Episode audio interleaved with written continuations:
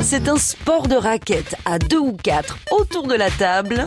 Aujourd'hui, 40 millions de joueurs de ping-pong sont licenciés dans le monde. J'aime bien parce que ça me fait défouler, ça me fait bouger. Il y en a qui disent que on bouge pas trop, mais moi je trouve que aussi quand même c'est vachement physique. 1901, l'année où le tennis est passé à table.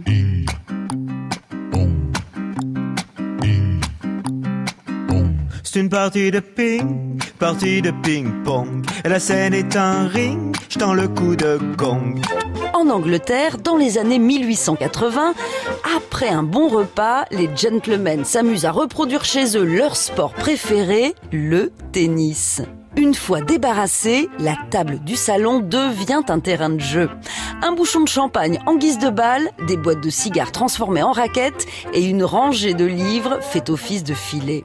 En 1901, James Gibb, un ingénieur anglais passionné par ce jeu, rapporte des États-Unis ce qui manquait pour vraiment s'amuser, une balle en celluloïde parfaitement rebondissante. C'est une révolution. Je jouais tellement au ping-pong que j'y jouais même en dormant. Cette distraction digestive du dimanche est enfin prise au sérieux.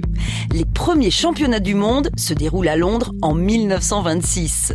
Ce nouveau sport séduit les stars du tennis, comme le Britannique Fred Perry, qui gagne plusieurs tournois du Grand Chelem et devient aussi champion du monde de tennis de table en 1929. Mais le ping-pong va devoir attendre 1988 pour faire ses débuts olympiques aux Jeux de Séoul. Quand j'étais en Chine dans l'équipe nationale de ping-pong, j'adorais jouer au ping-pong avec ma raquette de ping-pong Flexolite. Ce que tout le monde sait ne pas être vrai, mais maman dit qu'un petit mensonge ne fait de mal à personne.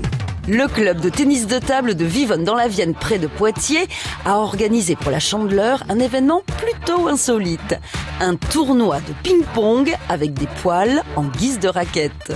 Les pongistes se sont bien amusés, mais l'histoire ne dit pas si les perdants ont dû passer l'éponge. On n'arrête pas le progrès.